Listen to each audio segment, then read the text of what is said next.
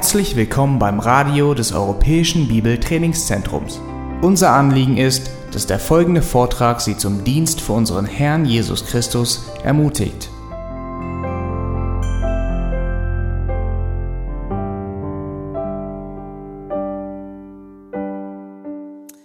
Lass uns 1. Mose 2 aufschlagen. Der Predigtabschnitt von heute Morgen ist, sind die ersten drei Verse des zweiten Kapitels. Wir kommen heute zu dem Schluss der Schöpfungswoche. Und wir sind Stefan Langton sehr dankbar für die Kapiteleinteilung, die er gemacht hat. Er war ein Theologe und äh, ein, ein Erzbischof im 13. Jahrhundert. Und er hat 1206 äh, hat er in Paris die Kapiteleinteilung der Bibel, noch nicht die Verseinteilung, nur die Kapiteleinteilung angefertigt. Und es ist sehr hilfreich. Es hilft uns schnell Verse zu finden. Äh, man kann etwas präziser zitieren. Man, man muss nicht sagen, äh, Mose schreibt an einer Stelle, sondern man kann sagen, in 1. Mose 2 sagt Mose. Ähm, aber gleich zu Beginn hat er einen ziemlich großen Bock geschossen, weil Warum auch immer hat er den sechsten Tag, ging das erste Kapitel nur bis zum sechsten Tag. Und ähm, eigentlich ähm, ist es eine komplette Einheit und sie geht äh, bis Kapitel 2, Vers 3. Das ist ähm, das Ende der Schöpfungswoche. Aber das ist nicht schlimm, weil in der letzten Predigt haben wir mit dem ersten Kapitel beendet und heute beenden wir die erste Schöpfungswoche. Das hört sich schon mal gut an. Zweimal ein Ende. Lass uns den Abschnitt lesen, 1. Mose Kapitel 2, Vers 1 bis 3. So wurden der Himmel und die Erde vollendet samt ihrem ganzen Heer. Und Gott hatte am siebten Tag sein Werk vollendet, das er gemacht hatte, und er ruhte am siebten Tag von seinem ganzen Werk, das er gemacht hatte. Und Gott segnete den siebten Tag und heiligte ihn, denn an ihm ruhte er von seinem ganzen Werk, das Gott schuf, als er es machte. Heute wird es um den siebten Schöpfungstag gehen. Die Gliederung, die ist sehr einfach. Ähm, ihr seht sie in, euren, ähm, in eurem Wochenblatt.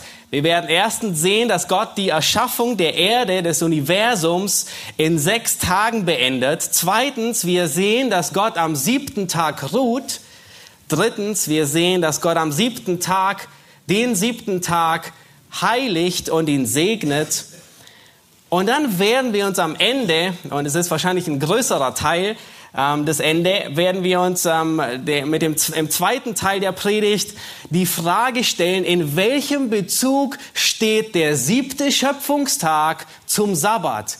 Ähm, die Bibel ist voll vom Sabbat. So viele Bibelstellen, ähm, beginnend in, in, in 2. Mose ähm, bis ins Neue Testament hinein und wir sehen, welche Relevanz hat der Sabbat und der siebte Tag. Und vielleicht hast du dich auch schon ähm, gefragt, ob Gläubige den Sabbat halten müssen. Hast du das schon mal? Ähm, vielleicht hast, bist du Menschen begegnet, die dir versucht haben, eingeredet, man müsste eigentlich am Samstag den Sonntag feiern. Und sie haben ihren Gottesdienst auf den Samstag verschoben, weil es der Schabbat ist und weil es biblischer ist. Oder du hast dich vielleicht schon gefragt, wie ist es mit dem vierten Gebot? Du sollst den Sabbattag heiligen. Müssen wir als Gläubige dieses, die zehn Gebote befolgen und dieses Gebot? Halten wir als Gläubige oder ist unser Sonntag vielleicht der siebte Tag und, und er wird einfach, er ist einfach ersetzt worden? Oder vielleicht fragst du dich, was, was ist eigentlich die Aufgabe als Gläubigen am Sonntag zu tun? Was tun wir eigentlich am Sonntag? Warum, was sollen wir tun? Wozu hat Gott uns gemacht? Oder vielleicht stellst du dir sogar die Frage, zürnt Gott, wenn ich am Sonntag arbeite? Bestraft mich Gott, wenn ich irgendetwas tue am Sonntag und nicht nur ausruhe? Vielleicht hast du auch ein schlechtes Gewissen, wenn du arbeitest. Vielleicht musst du arbeiten, vielleicht musst du auch nicht arbeiten, aber du wählst zu arbeiten und du denkst, ach, vielleicht ist es nicht richtig, aber ich tue es trotzdem. All die Fragen werden wir uns heute, mit denen werden wir uns heute beschäftigen. Nun, für die, die heute das erste Mal da sind, wir gehen durch ersten Mose, die ersten Kapitel durch. Wir haben bis jetzt haben wir gesehen, dass Gott das Universum in sechs Tagen erschaffen hat, und zwar alles vom Mikrokosmos, was man mit dem Mikroskop beobachten kann, die Elektronen, die Neutronen, bis bis in die entferntesten Galaxien, die wir mit unserem Auge sehen können, wenn der Himmel bei Nacht leuchtet und die Sterne sehen und wir sehen die milchstreit entfernte Planeten, ähm, die zauberhaften Landschaften, die wir genießen, von denen wir schöne Fotos machen. Gott hat sie erschaffen. Die beeindruckende Weite des Meeres mit allen Fischen, die sich darin tummeln. In sechs Tagen hat er es gemacht. Denken wir an die Savannen mit den Löwen und den Giraffen, mit den Elefanten, die Zebras. Denken wir an die Nutztiere, die Gott dem Menschen gegeben hat. Die Kraft der Pferde die Kühe und die Hühner. Denken wir nur an die Atmosphäre, die Gott für den Menschen vorbereitet hat. Den Himmel, die Luft, die wir atmen. Denken wir an die Vögel, die Rotkehlchen, die Kolibris, die Möwen und den starken, majestätischen Adler. Denken wir an die Pflanzen, die Rosen und Tulpen und die Bäume und das komplette System der, der Photosynthese. Und er hat alles aus nichts erschaffen. Er sprach und es geschah. Er gebot und es stand da. Und dies spiegelt nicht nur die Macht Gottes wider, wie stark er ist, dass er spricht und es, es ist da, sondern es, es zeigt Gottes Intelligenz, Gottes Weisheit, wie genial durchdacht er die ganze Schöpfung hat, wie intelligent mit großer Geschicklichkeit und Perfektion er jedes einzelne Detail ausgeklügelt hat. Er hat an alles gedacht. Die ganze Schöpfung weist auf den hin, der sie gemacht hat. Und zu Recht sagt David, die Himmel erzählen die Herrlichkeit Gottes und das Himmelsgewölbe verkündigt seiner Hände Werk. Nun, nachdem Gott die ganze Erde geschaffen hat, haben wir in den letzten beiden Predigten Mose gesehen, dass Gott am Ende, am Ende des sechsten Tages, hat er die, die Bühne vorbereitet. Das Universum ist die Bühne, auf der Gott sein Prachtstück präsentiert. Es ist sein Meisterwerk, sein Juwel. Es ist Gottes Abbild, das er der Welt vorstellt. Es ist jemand, der stellvertretend auf der Erde Gott repräsentiert. Es ist jemand, der Gottes Vizeregent auf der Erde ist. Es ist der Mensch, sein Ebenbild. Seine Aufgabe ist, die Erde zu regieren, zu verwalten, sie nutzbar zu machen. Und Gott befähigt den Menschen. Er gibt, der Gott gibt dem Menschen Eigenschaften, die Gott hat. Gott befähigt den Menschen mit Eigenschaften, um ein guter Verwalter der Erde zu sein. Adam und Eva, sie sollten über die Vögel, über die Fische, die Landtiere, die ganze Erde regieren. Sie waren König und Königin unter Gott. Sie waren Vizekönig. Nun, leider sollte es nicht immer so bleiben. Ein Kapitel später wendet sich die Seite und die Sünde lauert auf sie. Und sehr bald gibt Adam und Eva, geben sie die Herrschaft, die Gott ihnen anvertraut hat über die Sünde, diese Herrschaft über die Erde überreichen sie dem Satan, indem sie wählen, Satan gehorsam zu sein und sich von Gott abwenden. Nun aber zunächst war es anders. Ähm, Gott gab dem Menschen den Auftrag, sich zu vermehren. Das hatten wir in der letzten Predigt gesehen. Ähm, Gott sorgt, versorgt den Menschen mit allem, was er zum Leben braucht. Und die erste Aufgabe, die Adam zu erfüllen hatte, war, ähm, allen Tieren einen Namen zu geben. Und es war im wahrsten Sinne des Wortes paradiesisch, wo Adam lebte. Es war, man könnte fast sagen, der Himmel auf Erden. Es war, es herrschte vollkommene Harmonie. am Ende des sechsten Schöpfungstages, nachdem Gott alles erschaffen hat, sieht Gott zurück und er sagt in Kapitel 1, Vers 31, und Gott sah alles, was er gemacht hatte, und siehe, es war sehr gut. Und es wurde Abend und es wurde Morgen, der sechste Tag. Gott blickt zurück und sein Urteil ist, es ist vollkommen, es ist perfekt, nichts fehlt, an alles gedacht. Die Erde war vollkommen, keine Sünde, kein Tod. Und selbst Satan war am Ende des sechsten und siebten Tages noch ein guter Engel. Und dann beendet Gott sein Schöpfungswerk mit dem siebten Tag. Lass uns nochmal Vers 1 lesen. Gott beendet die Erschaffung des Universums in sechs Tagen. Kapitel 2, Vers 1. So wurden der Himmel und die Erde und all ihr Heer vollendet und Gott vollendete am siebten Tag sein Werk, das er gemacht hatte. Nun, wir haben in den letzten Predigten gesehen, dass Gott nicht über lange Zeitperioden schafft und arbeitet, sondern tatsächlich in sechs 24-Stunden-Tagen. Und dieses offensichtlich, Mose betont es, indem er ausdrücklich sagt, es wurde Abend und es wurde Morgen. Und dann fügt er noch hinzu, es war Tag eins, Tag zwei, Tag drei. Deutlicher hätte er es mit dem besten Willen nicht machen können. Alles, was Gott am ersten Tag begann, auch wenn es noch wüst und leer war, wurde nun am sechsten Tag beendet. Himmel und Erde sind fertig, sie sind vollendet. Und Christen, die an eine Evolution glauben, selbst wenn es eine theistische Evolution ist, wo Gott die Finger im Spiel hat, sie geraten mit dem Wort Gottes in Konflikt an dieser Stelle. Dieser Vers betont ausdrücklich, in sechs Tagen hat Gott Himmel und Erde vollendet, fertig gemacht, beendet. Es war fertig. Nichts hat mehr gefehlt, nichts musste verbessert werden, nichts wurde hinzugefügt. Und nach diesen sechs Tagen hört Gott auf zu erschaffen. Gott ist mit seiner Arbeit fertig geworden. Er hat seine Arbeit zu Ende gebracht. Die Erde ist fertig, sie ist nicht mehr wüst und leer, sondern gefüllt mit Leben. Sie ist geformt und nun verwaltet das Abbild Gottes als Stellvertreter Gottes diese Erde. Und denk nur einen Augenblick nach. Wenn Gott so mächtig ist, dass er all das, was wir sehen, erschaffen hat, würde es ihm zu viel Umstände machen, es an sechs Tagen zu tun?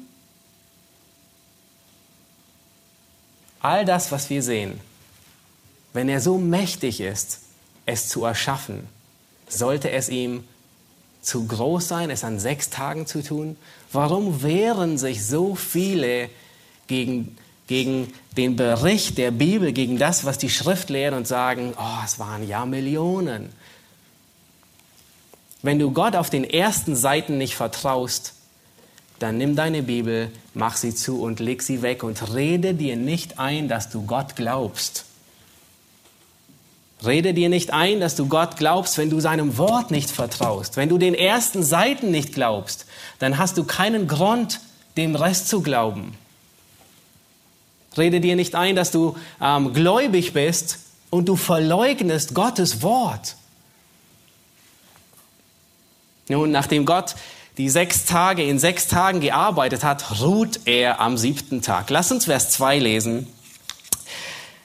Sagt, da heißt es, und Gott vollendete am siebten Tag sein Werk. Das heißt, am siebten Tag ist er, war alles fertig, das er gemacht hatte. Und er ruhte am siebten Tag von all seinem Werk, das er gemacht hatte. So häufig kommt hier Werk vor. Er vollendete sein Werk, er ruhte von seinem Werk, er hat es zu Ende gebracht, sein Werk. Nun, dieses Wort ruhen, er ruhte, es bedeutet, dass etwas zu Ende kommt, dass man aufhört, dass man ausruht. Und es vermittelt ein wenig den Eindruck, dass Gott müde geworden ist, oder? Denkt man ein bisschen, dass Gott, ähm, dass Gott man, äh, man, man assoziiert, dass Gott ausgelaugt war. Und es gibt eine Stelle, die dies scheinbar noch mehr unterstützt, in 2. Mose 31, Vers 17. da spricht Gott über den Sabbat und er sagt, er ist ein Zeichen zwischen mir und den Söhnen Israels für ewig, denn in sechs Tagen hat der Herr den Himmel und die Erde gemacht, am siebten Tag aber hat er geruht und Atem geschöpft. Und das Wort heißt dort tatsächlich, er hat verschnauft, würden wir sagen. Er hat ausgeruht. Und jedes Mal, wenn dieses Wort Atem schöpfen oder er hat verschnauft verwendet wird, beschreibt es einen Menschen, der hart gearbeitet hat oder der eine weite Strecke gelaufen ist und der jetzt eine Pause macht und wieder zu Kräften kommt. Nun, wurde Gott müde nach sechs Tagen? Niemals! Der Kleinste unter uns, der hat es verstanden, voll und ganz. Hat ihn das Erschaffen der Galaxien aus der Puste gebracht? Nein, niemals. Hat ihn die Erschaffung des Menschen so sehr mitgenommen? Man könnte es vielleicht fast annehmen. Aber nein, seine Batterien sind nicht erschöpft gewesen. Wir wissen, dass Gott niemals müde wird. Woher wissen wir das? Nun, ihr könnt mir glauben, weil in Jesaja 40, Vers 28, da steht, weißt du es denn nicht? Hast du es nicht gehört? Der ewige Gott, der Herr, der die Enden der Erde geschaffen hat, wird nicht müde noch matt. Sein Verstand ist unerschöpflich. Und habt ihr gesehen, Jesaja bezieht es sogar auf den Schöpfungsakt. Er sagt, er wird nicht müde. Der, der die Enden der Erde geschaffen hat, wird nicht müde. Und sein Verstand, seine Intelligenz, sein er ist brillant, sie ist unausschöpflich. Man kann schöpfen und schöpfen und sie hört nie auf. Gottes Akkus sind nicht schwach geworden. Nun, warum gebraucht Gott dann am siebten Tag diese Worte und sagt, dass er ausgeruht hat? Nun, Gott gebraucht menschliche Begriffe, weil sie uns Menschen vertraut sind. Es gibt andere Begriffe, die euch auch vertraut sind, wie zum Beispiel der Arm des Herrn. Nun, wir wissen, Gott ist Geist, aber er benutzt diesen Arm, um etwas deutlich zu machen. Oder die Augen des Herrn durchlaufen die ganze Erde. Nun, habt ihr sie schon mal gesehen? Nein, aber Gott gebraucht diese Redewendung, um uns deutlich zu machen, dass er alles sieht. Er weiß alles, was vor sich geht. Er gebraucht menschliche Ausdrücke, damit wir Gott uns vorstellen können, damit wir ihn besser verstehen können. Er ruht am siebten Tag bedeutet nicht, dass Gott müde wurde, sondern es bedeutet schlichtweg, dass Gott aufgehört hat zu arbeiten. Er hat sechs Tage gearbeitet und nun hört er auf zu arbeiten und, ähm, und ruht. Aber es bedeutet nicht, dass er müde wurde. Und nun werden wir sehen, dass Gott den siebten Tag segnet. Lasst uns Vers 3 lesen. Und Gott segnete den siebten Tag und heiligte ihn, weil er an ihm ruhte von allen seinen Werken, die Gott geschaffen und gemacht hatte. Nun, es ist wirklich eigenartig, dass Gott einen Tag segnet. Wie kann Gott einen Tag segnen? Ich meine, wir haben bis jetzt gesehen, dass Gott Tiere segnet. Er hat die Fische und die Vögel gesegnet in Kapitel 1, Vers 22. Er hat sie befähigt, sich zu vermehren und er gebietet ihnen, sich zu vermehren. Und dann haben wir gesehen in Kapitel 1, Vers 28, dass Gott den Menschen segnet. Er befähigt ihn auch gleichzeitig, er, er, er befähigt ihn, sich zu vermehren und gleichzeitig gebietet er ihm, sich zu vermehren. Aber wie segnet Gott nun einen Tag? Was bedeutet das? Der Tag, er kann sich nicht vermehren. Und wenn man das Alte Testament untersucht und studiert, stellt man fest, dass Gott extrem selten Dinge segnet. Er segnet Menschen, ähm, wir haben gesehen, er segnet Tiere, aber Dinge segnet er sehr selten. Aber wenn Gott Dinge segnet, wenn Gott einen Gegenstand segnet, dann dient dieser Gegenstand zum Wohl des Menschen. Im Kapitel in 2. Mose 23, Vers 25 sagt Gott beispielsweise, ich werde das Brot und Wasser segnen. Das heißt, Gott sorgt dafür, dass dem Menschen das Brot und Wasser zum Guten dient. Habt ihr schon mal über jemanden gesagt, ach, du bist ein Segen für mich? Oder über ein, über ein Gerät, irgendetwas, was euch geholfen hat und es, oh, so ein Segen ist es. Und das ist, was Gott hier über den siebten Tag tut, was, mit, was Gott mit dem siebten Tag tut. Gott setzt diesen Tag, er segnet ihn und macht diesen Tag zu einer Wohltat für den Menschen. Er macht den Tag zu einer Wohltat für den Menschen, zum Ausruhen, zum Erholen und zum Erfrischen. Und dessen nicht genug, er segnet nicht nur den Tag, sondern er heiligt ihn sogar. Vers 3. Und Gott heiligte ihn. Etwas zu heiligen bedeutet es, abzusondern, von dem anderen zu trennen. Meistens benutzt Gott es auf Dinge oder Menschen, die abgesondert sind für den Dienst Gottes. Dieser siebte Tag, er ist ein, ein gesegneter Tag, er ist eine Wohltat, es ist ein abgesonderter Tag. Nun, Frage, warum sondert Gott diesen siebten Tag ab von allen anderen? Was tut Gott besonders an diesem siebten Tag im Gegensatz zu den anderen sechs Tagen? Er tut nichts. Und das ist eben das Besondere. Er hat aufgehört zu arbeiten. Und der Grund, warum Gott diesen siebten Tag segnet, finden wir in Vers 3. Lasst es uns nochmal lesen. Hier wird gesagt, warum Gott den siebten Tag segnet. Und zwar, weil er an ihm ruhte von allen seinen Werken, die Gott geschaffen und gemacht hatte. Das heißt, Gott hört auf zu arbeiten. Und das macht diesen siebten Tag so besonders wie die anderen sechs Tage. Nun, Frage an euch. Habt ihr schon darüber nachgedacht, warum Gott diesen Sieben-Tage-Rhythmus einsetzt? Warum gibt es diesen Sieben-Tage-Rhythmus? Warum arbeitet Gott an sechs Tagen und ruht am siebten Tag? Hatte er es nötig, am siebten Tag zu ruhen? Nein, wir haben gesehen, er wurde nicht müde. Warum hat er einfach nicht sechs Tage gearbeitet und Schluss? Nein, sondern er betont den siebten Tag. Warum hat Gott die Welt nicht in einem Tag erschaffen? Hätte er es tun können? Oh, mit Sicherheit. Es wäre ein kleines gewesen. Warum hat Gott die Erschaffung der Welt nicht auf zehn Tage ausgedehnt? Ohne zu ruhen oder auf anderthalb Wochen. Warum dieser Sieben-Tage-Rhythmus? Und die Antwort ist, er gibt dem Menschen ein Vorbild für Arbeit und Ruhen. Der Grund, warum Gott hier sechs Tage arbeitet und am siebten Tag ruht, ist, nicht, weil Gott es nötig hatte. Der Grund ist nicht, weil Gott es nicht an, an, an fünf Tagen geschafft hätte. Der Grund ist nicht, weil Gott müde wurde, sondern der Grund ist, weil Gott hier dem Menschen ein Muster zwischen Arbeit und Ruhe gibt. Sechs Tage sind dem Menschen gegeben zu arbeiten. Arbeit ist keine Konsequenz der Sünde. Arbeit gab es bereits vor 1. Mose 3. Wir hatten es heute Morgen im Gemeindeseminar. Ähm, Arbeit ist keine Konsequenz der Sünde, aber Faulheit ist eine Konsequenz der Sünde. Gott hat uns Arbeit gegeben. Der Mensch soll arbeiten. Arbeit ist gut. Arbeit ist sinnvoll. Lediglich die Sünde hat Arbeit hart und mühselig gemacht.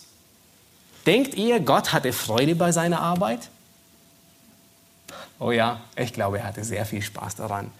Und ähnlich hat er die Arbeit für den Menschen erschaffen, als Freude. Und manchmal genießen wir die Arbeit und sie macht uns wirklich Freude, aber manchmal ist sie auch mühselig und hart. Und das ist der Fluch der Sünde. Und im tausendjährigen Reich, und wenn ihr das verpasst habt im Gemeindeseminar, ähm, dann, dann kommt einfach zum Gemeindeseminar. Wir hatten es auch schon, aber im tausendjährigen Reich werden wir garantiert wieder arbeiten. Woher wissen wir das? Wir werden regieren. Wir werden mit Christus herrschen. Selbst im neuen Himmel und in der neuen Erde werden wir arbeiten.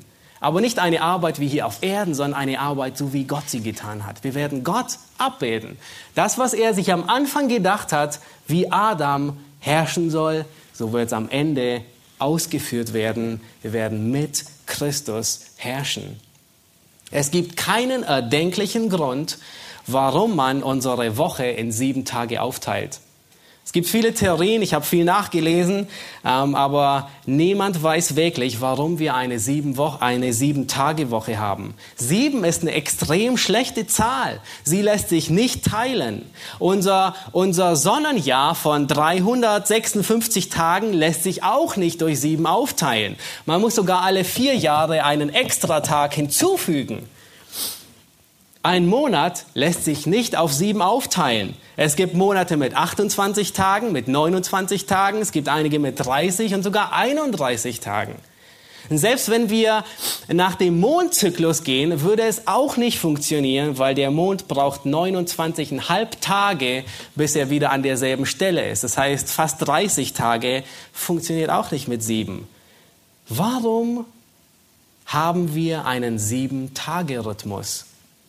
Das Judentum war nicht so einflussreich in der damaligen Zeit, ähm, dass sie das hätten durchsetzen können. Sie waren mehr die Unterlegenen. Sie waren mehr diejenigen, die beherrscht wurden und nicht die, die geherrscht haben. Es war nicht offensichtlich, dass, dass, dass äh, 1. Mose einen solchen Einfluss auf die benachbarten Nationen hatte, dass sie es ihnen übergestülpt hatten. Der einzige Grund, warum wir einen Sieben-Tage-Rhythmus haben, ist, weil Gott in sieben Tagen die Erde geschaffen hat und am siebten geruht hat. Der einzige Grund, warum wir einen Sieben-Tage-Rhythmus haben, ist, weil Gott es uns als Vorbild gegeben hat. In der Geschichte wurde häufig versucht, diesen Rhythmus zu verändern und man hat ihn versucht auf fünf Tage. Der letzte Versuch war 1929, glaube ich. Die Russen hatten versucht, ähm, diesen Sieben-Tage-Rhythmus zu ändern, aber er hat nicht funktioniert. Nun, welche Bedeutung, nun kommen wir zu, zu einer wichtigen Frage. Welche Bedeutung hat dieser siebte Tag für den Menschen? Der siebte Tag, er ist ein Geschenk Gottes an uns Menschen zur Erfrischung von seiner Arbeit. Dieser siebte Tag, an dem keine Arbeit an dem Gott keine Arbeit tut, ist ein Geschenk an uns Menschen, an die Menschheit, um auszuruhen von der Arbeit.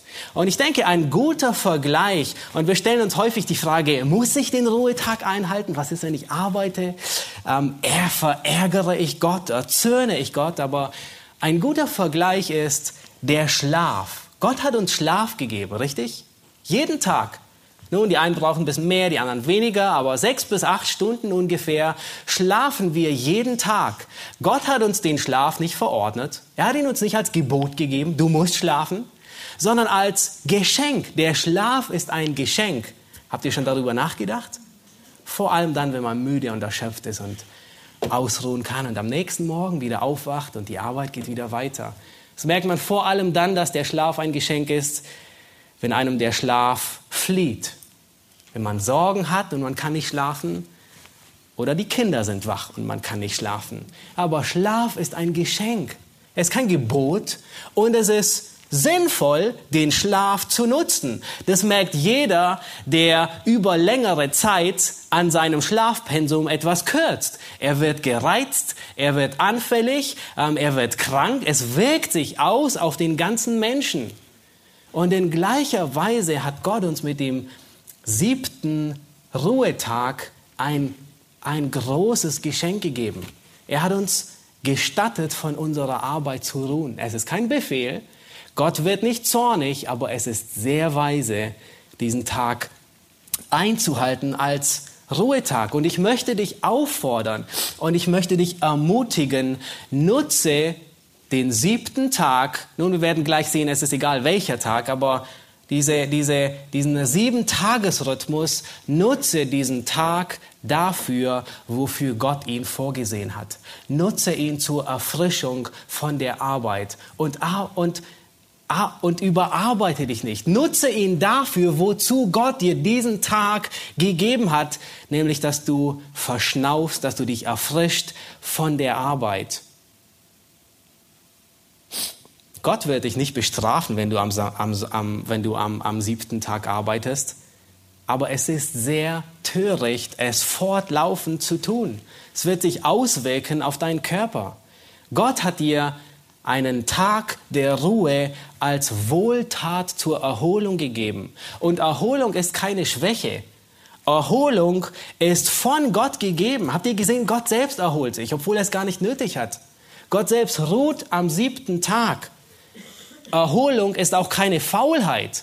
Wenn ich ausruhe an einem Tag, dann bin ich nicht faul. Faulheit ist nur, wenn du sechs Tage ausruhst und einen arbeitest. Das ist Faulheit. Aber wenn du sechs Tage arbeitest und einen ausruhst, das ist ein Segen von Gott, der dir gegeben ist. Plane diesen Tag ein als Erholung. Und nur um, um eins der vielen Beispiele herauszugreifen, wie du diesen Tag einplanen kannst als Erholung. Nun vielleicht als äh, Ehefrau oder äh, Mutter weißt du vielleicht, dass du voll unter Stress gerätst, wenn du am Sonntag nach dem Gottesdienst, nach, der, nach dem Gemeindeseminar um, um 13.30 Uhr, um halb zwei zu Hause bist und noch ein, ein Sieben-Gänge-Menü äh, zubereiten musst. Und du weißt, das ist wirklich Stress für dich. Neben Windel wechseln und Kinder schlafen legen, planst du noch etwas zu essen. Nein, plane diesen Tag als Erholung. Der Tag soll nicht dazu dienen, dass du dich überarbeitest, sondern dass du dich von den anderen sechs Tagen erholst. Und du Mann, unterstütze deine Frau dabei. Vielleicht sind die Kinder schon aus dem Haus und du hast tatsächlich Freude, ein Sieben-Gänge-Menü zu bereiten. Und du hast genügend Zeit und es macht dir, es bereitet dir Spaß und es erholt dich. Die einen, die einen erholen sich tatsächlich, wenn sie etwas tun. Die einen erholen sich beim Musizieren, die anderen erholen sich, erfrischen sich, wenn sie singen oder wenn sie, ähm, wenn sie malen oder durch die Natur gehen. Vielleicht hast du Spaß daran, ein Sieben-Gänge-Menü zu kochen. Nur zu, go for. Nutze den Tag, um ihn zu, um als das, wozu Gott ihn gegeben hat, plane Erfrischung ein, nicht nur physisch, sondern auch geistlich für deine Seele. Preise Gott dafür, dass er dir einen Tag der Ruhe geschenkt hat, an dem du dich erholen kannst und ihn genießen kannst. Und betrachte den siebten Tag nicht als Bürde, der dich davon abhält, von der Arbeit und deine Arbeit unterbricht, sondern plane deinen Ruhetag als Erfrischung, als Wohltat Gottes. Und nun kommen wir zu einer kritischen Frage. Und vielleicht habt ihr schon lange darauf gedacht, gewartet. Und es stellt sich die Frage, entspricht dieser siebte Tag, von dem wir gerade gelesen haben, entspricht er dem Sabbat? Ist er der Sabbat? Nun, wenn ich die Frage schon so formuliere, würdet ihr wahrscheinlich denken, da ist ein Haken dran, richtig? Und der ist dran. Der siebte Tag, von dem hier die Rede ist, hat nichts mit dem Sabbat zu tun. Der siebte Tag, von dem wir hier lesen, hat überhaupt nichts mit dem Sabbat zu tun. Und wir müssen sehr sorgfältig sein. Beim Bibelstudium, wenn wir Bibelstudium betreiben, dann dürfen wir nicht das Wissen des ganzen Neuen Testaments und des Alten Testaments irgendwie in eine Stelle überstülpen, die auch etwas mit dem siebten Tag ähm, zu tun hat. Wir dürfen spätere Offenbarung nicht in frühere, äh, nicht, äh, wir dürfen äh, ja spätere Offenbarung nicht in die frühere hineinlesen. Das ist ein grober Fehler. Nun, warum sage ich das? Weil die Bibel sehr viel über den Sabbat sagt und wir finden zahlreiche Stellen, die über den Sabbat sprechen. Die erste Stelle, wo über den Sabbat, wo der Sabbat überhaupt erwähnt wird, ist in 2. Mose 16. Und zwar ist es nach dem Auszug Israels aus Ägypten, als Gott ihnen das Manna gibt. Ähm, da sagt Gott, ihr sollt sechs Tage das Manna sammeln, aber am sechsten sollt ihr doppelt so viel sammeln, auch für den siebten. Tun sie es? Nicht ganz. Bis 2. Mose 16 gibt es keinen Sabbat im Sinne vom mosaischen Gesetz. Und, und ich möchte nur, dass ihr einmal vor Augen haltet, wer schreibt hier diesen Abschnitt? Wer schreibt 1. Mose 1? Wer schreibt 1. Mose 2? Am siebten Tag ruhte Gott? Mose. Er schrieb es wahrscheinlich in diesen 40 Jahren, als sie durch, ähm, durch die Wüste ge äh, gereist sind, schrieb er dieses Buch nieder. Nun, hatten sie damals schon den Sabbat? Ja, Gott hatte ihn beim Auszug aus Ägypten ihnen den Sabbat verordnet und dennoch hütet Mose sich in Kapitel 2 von einem Sabbat zu reden. Er sagt nicht, und Gott ruhte am Sabbat, sondern er schreibt, und Gott ruhte am siebten Tag. Obwohl sie schon den Sabbat hatten, der sich auf diesen Tag beruht, unterscheidet Mose und liest nicht etwas hinein, was dem nicht war. Adam kannte keinen Sabbat, so wie Mose ihn kannte. Noah hielt keinen Sabbat. Abraham hielt auch keinen Sabbat. Nun gab es einen Ruhetag bis 2. Mose 16. Oh, sehr wahrscheinlich. Ich meine, Adam war wirklich ein Brillant, ein Genie. Er konnte an einem Tag alle Tiere benennen. Hast du versucht, dir die Namen von 100 Tieren nur zu merken an einem Tag und du weißt sie am zweiten noch? Ach, nein, nicht wirklich. Adam war wirklich ein brillanter Mann und, und er hat viel gelernt von Gott, als er mit Gott wandelte. Und ich bin sicher, er hat jeden siebten Tag von seiner Arbeit ausgeruht. Wir finden dieses Prinzip des, diesen sieben Tage Rhythmus selbst bei Noah. Wir lesen nicht ausdrücklich, dass er sieben Tage eingehalten hat, aber wir finden einen Hinweis auf einen sieben Tage Rhythmus, als er die Taube hinausschickt. Aber keiner von ihnen hielt diesen Tag als Sabbat wie wir ihn kennen nach dem mosaischen Gesetz. Auch wenn der Sabbat selbst sich auf diesen Tag bezieht, bedeutet es nicht, dass dieser Tag der Sabbat ist. In meiner, bei meiner Vorbereitung stieß ich auf, äh, auf wirklich amüsante Aussagen über den siebten Schöpfungstag. Und eine davon, ich lese sie kurz vor, weil die ist wirklich amüsant. Äh, da schreibt jemand am siebten Tag, und achtet darauf, was vielleicht möglicherweise falsch ist, am siebten Tag ruhte Gott von seinem Schöpfungswerk aus. Darin sollen ihm die Menschen gemäß dem dritten Gebot folgen, du sollst den Sabbat heiligen. Dieser siebte Tag war der erste Sabbat, der heutige Samstag. Und als Quelle wird Wikipedia angegeben. Nun, nein, nein, nein, bitte nutzt Wikipedia nicht für euer Bibelstudium. Was ist verkehrt an dieser Aussage?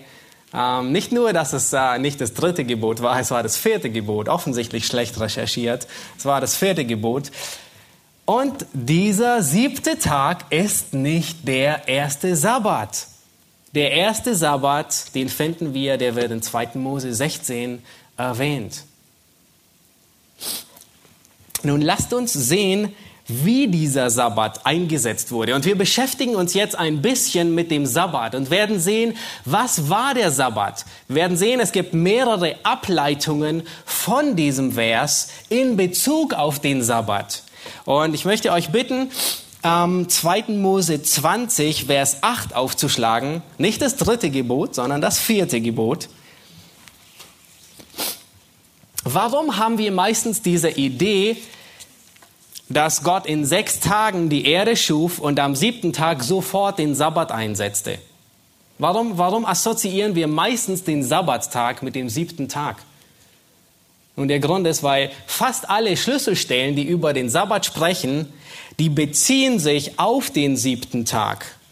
Aber das heißt nicht, dass der siebte Tag ein Sabbat, der Sabbat ist, den die Israeliten kannten. Nun lasst uns, ähm, lasst uns zu 2. Mose 20 gehen und wir lesen Vers 8 bis 11. Äh, Gott hat das Volk Israel aus der Sklaverei geführt. Sie sind am äh, Sinai, am Horeb angekommen und Gott macht hier einen Bund mit seinem Volk. Und hier gibt Gott sein Gesetz und die Verordnungen und alle Verordnungen, wissen sind sehr viele, seinem Volk. Und unter anderem lesen wir in Vers 8, das vierte der zehn Gebote, wo Gott sagt, denke an den Sabbat, um ihn, zu heilig, um ihn heilig zu halten. Sechs Tage sollst du arbeiten und all deine Arbeit tun, aber der siebte Tag ist der Sabbat für den Herrn, deinen Gott. Du sollst an ihm keinerlei Arbeit tun.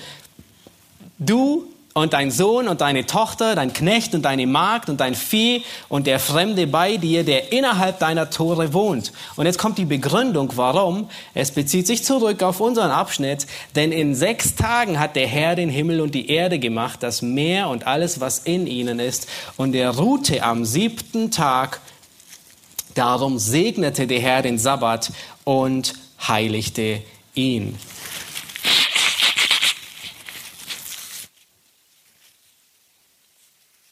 Später kam die Todesstrafe hinzu. Jemand, der den Sabbat brach, musste umgebracht werden.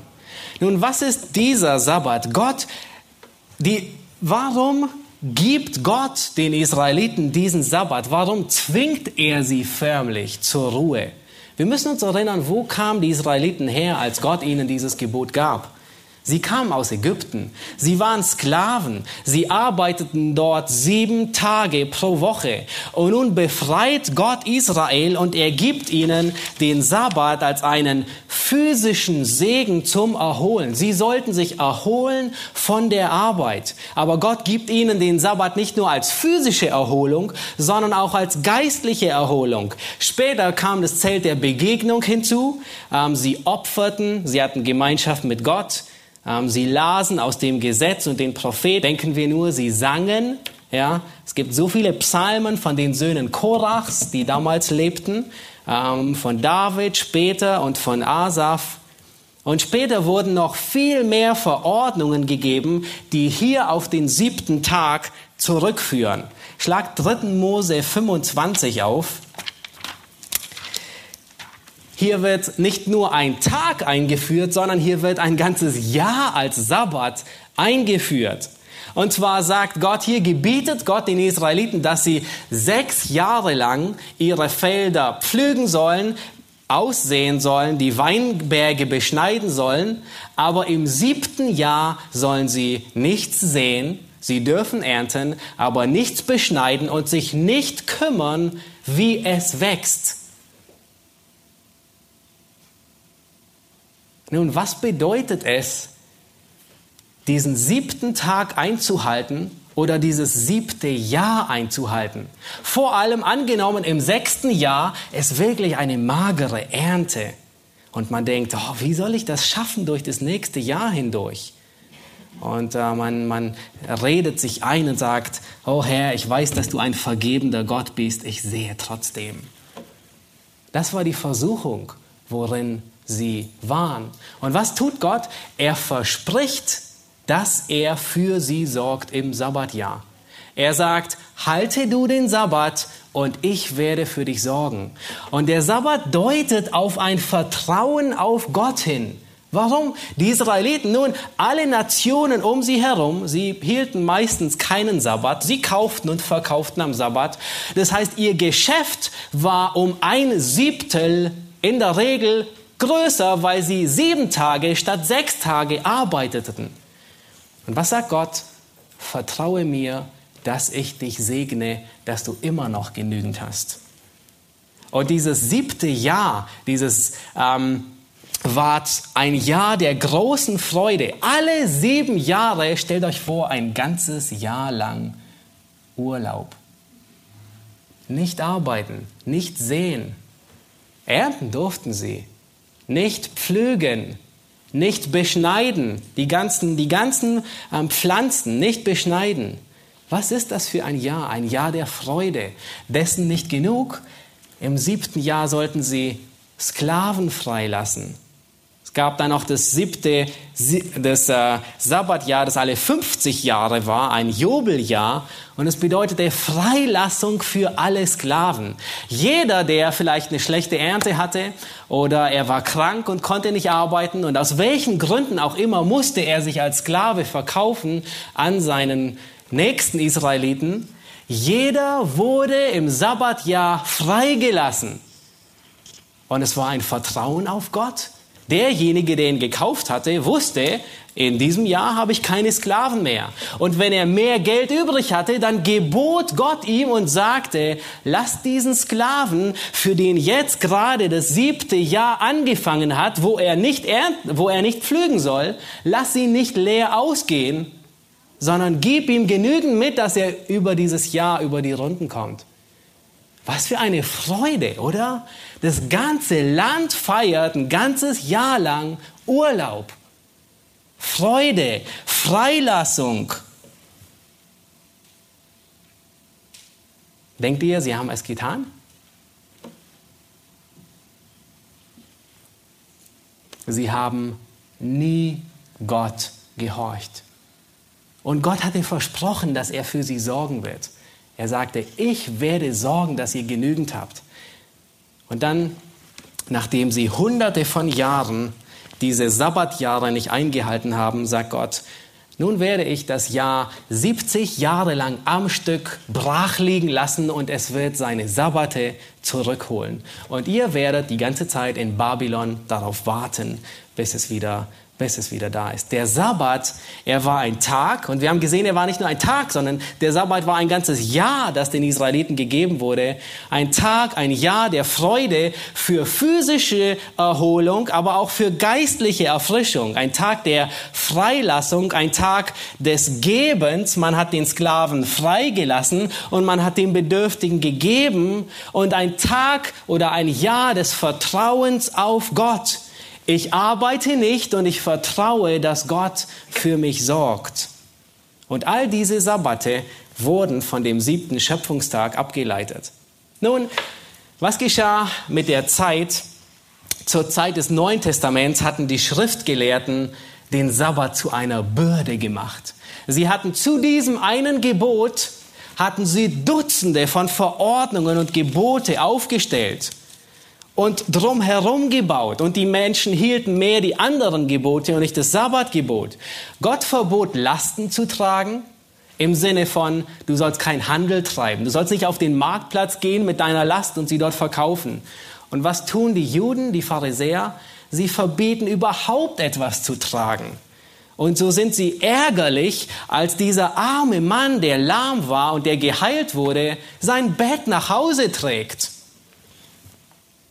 Gott erlaubt im Alten Testament, dass man, wenn man durchs Feld geht am Sabbat, dass man einen, einen Apfel abpflücken darf und ihn essen darf. Nun natürlich nicht gleich ein ganzes T-Shirt voll einernten und nach Hause tragen, aber es war erlaubt, einen Apfel zu essen. Und was tun die Pharisäer? Sie nehmen Anstoß daran und sagen, die, Juden, die, die Jünger brechen den Sabbat, weil sie Ehren raufen am Sabbat und ihn zu sich nehmen. Und heute ist es nicht viel anders. Wenn man heute, äh, heute in Israel ist, dann ähm, stellt man fest, dass in jedem Hotel ein Sabbatfahrstuhl da ist. Warum? Weil man arbeitet, indem man den Knopf drückt. Und dieser Fahrstuhl ist so eingerichtet, dass er den ganzen Sabbat über kontinuierlich fährt, in einem Stock aufmacht, wieder zugeht, den nächsten Stock hochfährt, wieder zugeht und das die ganze Zeit, so dass man nie arbeiten muss am Sabbat. Und Jesus, er tadelt die Pharisäer, weil sie den Sabbat zu einer Bürde machen, anstatt zur Erfrischung. Der Sabbat war dem Menschen gegeben, um sich zu erholen. Der Sabbat war für den Menschen und sie machen den Sabbat zu einem Fluch. Er sollte zur Erfrischung werden und sie machen ihn zu einer Last. Nun stellt sich immer noch die Frage, warum halten Gläubige Warum halten Christen den Sabbat nicht? Und es gibt viele Antworten. Eine der wichtigsten ist, der Sabbat war ein Bund zwischen Gott und Israel und nicht zwischen Gott und dem neuen Bund. Im 2. Mose 31, Vers 17, ihr könnt euch diese Stelle markieren, es, der Sabbat ist ein Zeichen zwischen Gott und Israel. Unser Sonntag ist nicht identisch zum Sabbat. Als Gläubige haben wir die Freiheit. Die Gemeinde könnte sich auch am Freitag treffen, um Gottesdienst zu feiern. Aber sie feiert am Sonntag, weil es ein idealer Tag ist, an dem die meisten frei haben. Die ersten Jünger, die feierten Gottesdienst an jedem Tag. Später, sie trafen sich um Gott anzubeten, zu singen, zu beten, unterwiesen zu werden, Gemeinschaft zu haben, Brot zu brechen. Und später war es der erste Tag. Nun, warum hatte Jesus es verordnet? Hatte Jesus ihnen ein Gebot gegeben und gesagt, ihr müsst euch am ersten Tag der Woche treffen? Nein, hatte er nicht. Wir haben Freiheit in dem Bereich. Warum halten Gläubige den Sabbat nicht? Nun, in einem gewissen Sinn halten Gläubige den Sabbat. Lasst mich es erklären. Ich möchte euch bitten, Kolosser 2, Vers 16 aufzuschlagen.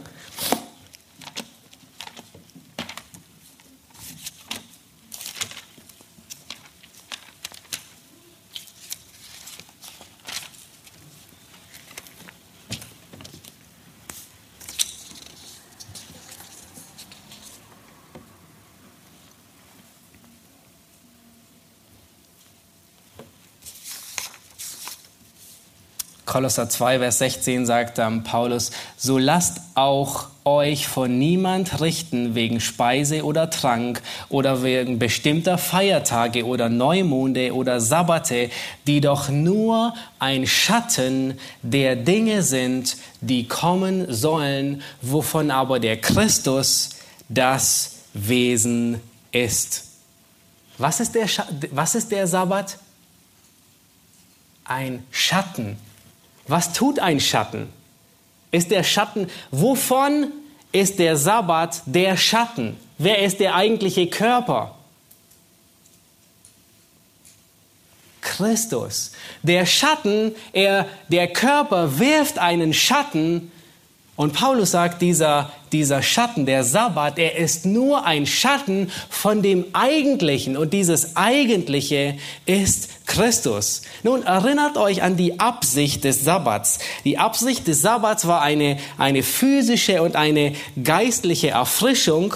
Und der Inhalt des Sabbats, sagt Paulus nun, der ist Christus. Haltet dies im Gedächtnis ähm, weil wir werden uns gleich einer Stelle widmen aus Hebräer und sehen, wie selbst Gläubige in einem gewissen Sinn den Sabbat halten, nicht den siebten Tag als Ruhetag, wie er im Gesetz des Mose angeordnet ist. Nun, Gläubige, sie haben an jedem beliebigen Tag können sie Gott anbeten. Und wer einen Tag, vor allem wer dem Sabbat besondere Rolle zuweist und mehr Bedeutung gibt, der gibt dem Schatten mehr Bedeutung wie dem eigentlichen Körper. Und wenn jemand zu dir sagt, wir müssen am Sabbat oder am Samstag Gottesdienst feiern, dann sage du zu ihm, du bist ein Schattenmensch. Du legst zu viel Wert auf den Schatten und zu wenig Wert auf das Eigentliche und das ist Christus. Nun lasst uns sehen, wie Gläubige doch in einem gewissen Sinn den Sabbat halten. Schlag mit mir Hebräer 3 auf. Und es ist ein langer Abschnitt. Ich denke, ich werde ihn ein bisschen kürzen. Aber hier spricht der Schreiber Juden an, die im Fenster sitzen. Er spricht Juden an, die in der Gefahr stehen, sich von Christus abzuwenden und wieder zurück zum Judentum zu gehen.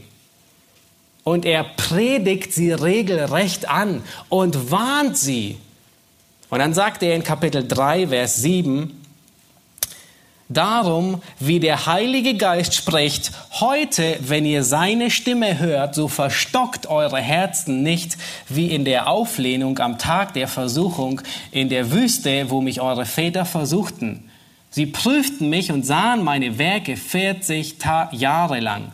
Darum wurde ich zornig über jenes Geschlecht und sprach, immer gehen sie in ihrem Herzen in die Irre und sie haben meine Wege nicht erkannt, so dass ich schwor in meinem Zorn, sie sollen nicht in meine Ruhe eingehen. Nun, was tut hier der Schreiber? Er zitiert Psalm 95. Und in Psalm 95, da predigt David, sein Volk an und sagt, heute, wenn ihr seine Stimme hört, verstockt eure Herzen nicht. Und nun gebraucht der Schreiber des Hebräerbriefes diesen Vers, den David damals gesagt hatte, und predigt dieselbe Botschaft zu den Hebräern und sagt, heute, wenn ihr seine Stimme hört, verstockt euer Herz nicht. Und dann tut er etwas sehr Interessantes. Er verbindet den Glauben an Christus mit der Ruhe. Und dann lass uns Vers 18 lesen oder Vers 14. Denn wir haben Anteil an Christus bekommen, wenn wir die anfängliche Zuversicht bis ans Ende standhaft festhalten. Und Vers 18 sagt er, welchen schwor ich aber nicht, dass sie nicht in meine Ruhe eingehen sollten, wenn nicht denen, die sich weigerten zu glauben. Und wir sehen, dass sie nicht eingehen konnten wegen des Unglaubens. Das heißt, der Unglaube hat sie nicht zur Ruhe geführt. Nun, um was für eine Ruhe ging es hier? Um eine Sabbatruhe im physischen Sinne, um den siebten Tag, wo sie ruhen? Es ging um eine Ruhe ihrer Seelen. Und nun lasst uns weiterlesen in Vers 3, da sagt der Schreiber, denn wir, die wir gläubig geworden sind, gehen in die Ruhe ein, wie er gesagt hat, dass ich schwor in meinem Zorn, sie sollen nicht in meine Ruhe eingehen. Dann sagt er Vers 6, da nun noch vorbehalten bleibt, dass etliche in sie hineingehen sollen und die, welchen zuerst die Heilsbotschaft verkündigt worden ist, wegen ihres Unglaubens nicht hineingegangen sind, so bestimmt er wiederum einen Tag, ein Heute, in dem er nach langer Zeit durch David sagt, wie es gesagt worden ist, heute, wenn ihr seine Stimme hört, so verstockt eure Herzen nicht. Und Vers 10, denn wer in seine Ruhe eingegangen ist, wer sind die, die in seine Ruhe eingegangen sind? Die, die an Christus Anteil haben, die an ihn geglaubt haben. Was geschieht mit denen? Der ruht auch selbst von seinen Werken, gleich wie Gott von den Seinen. Und dann sagt er in Vers 11, so wollen wir eifrig bestrebt sein, in jene Ruhe einzugehen, damit nicht jemand ein gleich, durch ein gleiches Beispiel des Unglaubens zu Fall kommt. Es gibt Ruhe für deine Seele. Und was ist, was ist das, das offensichtlichste, wodurch hofften die hier, an die der Schreiber hier schreibt, die Hebräer, wodurch hofften sie Ruhe zu finden für ihre Seelen? Durch die Werke. Und, der, der Schreiber sagt ihnen hier, nein, Gott ruhte von den Werken am siebten Tag. Das heißt, wenn du an Christus glaubst, dann kommst deine Seele zur Ruhe. Dann bist du in eine gewisse Sabbatruhe eingegangen. Jesus sagt, kommt her zu mir alle, die ihr mühselig und beladen seid, ich werde euch erquicken. Erquickung, Ruhe für deine Seele findest du an keiner Stelle außer bei Christus selbst. Ich möchte schließen und einmal uns in Erinnerung rufen, wozu Gott uns diesen siebten Tag gab. Der siebte Tag, an dem Gott ruht, ist nicht der Sabbat. Der Sabbat kam 2600 Jahre später erst, wurde er geboten. Der Sabbat, er ist nur ein Schatten von dem eigentlichen Körper, der Christus ist. Gott gibt dem Menschen mit diesem sechs beziehungsweise sieben Tage Rhythmus ein Vorbild. Er zeigt dem Menschen, was es bedeutet, sechs Tage zu arbeiten und einen Tag zu ruhen. Gott gibt dem Menschen den Tag als Erfrischung und er macht den Tag nicht zu einer Bürde. Genieße diesen Tag dazu, wozu er bestimmt ist. Mache dir diesen Tag nicht zu einer Last. Genieße ihn als Erfrischung. Und so wie Gott uns den Schlaf gab, und wir tun gut daran, wenn wir ihn ausreichend ähm, äh, genießen, so tun wir gut daran, wenn wir uns an einem Tag am siebten ausruhen. Es gibt Ruhe für deine Seele. Und wenn du heute keine Ruhe gefunden hast, im geistlichen Sinne, Gott gab uns den siebten Tag für unsere physische Ruhe, aber Gott gibt uns und stellt uns geistliche Ruhe bereit. Wenn du deine Ruhe nicht gefunden hast, dann gilt dieselbe Aufforderung für dich, die David damals den Israeliten gab, die der Schreiber des Hebräerbriefes ähm, den, den Hebräern gab und die Gott durch seinen Geist heute an dich richtet und sagt, heute, wenn du seine Stimme hörst, dann verstocke dein Herz nicht, sondern tu Buße und glaub an ihn und du wirst Ruhe finden für deine Seelen. Lass uns aufstehen und ich möchte zum Schluss beten. Himmlischer Vater, wir danken dir für dieses Beispiel und Vorbild, das du uns hinterlassen hast. Herr, du hattest es nicht nötig, einen Tag zu ruhen, und du hättest die ganze Welt in einem Tag, in einem Nu erschaffen können. Und dennoch gibst du uns ein Vorbild für Arbeit und Ruhe. Und Herr, wir danken dir, dass du uns Menschen ähm, dieses Geschenk des Ausruhen gibst. Herr, wir danken dir, dass du ähm, für unsere ähm, physische Verfassung sorgst, aber viel mehr, dass du für unsere geistliche Ruhe gesorgt hast, Herr, und dass wir in Christus zur Ruhe kommen von all den Werken, die wir versuchen zu tun. Herr, wir danken dir für die Erlösung, die wir in ihm haben. Amen.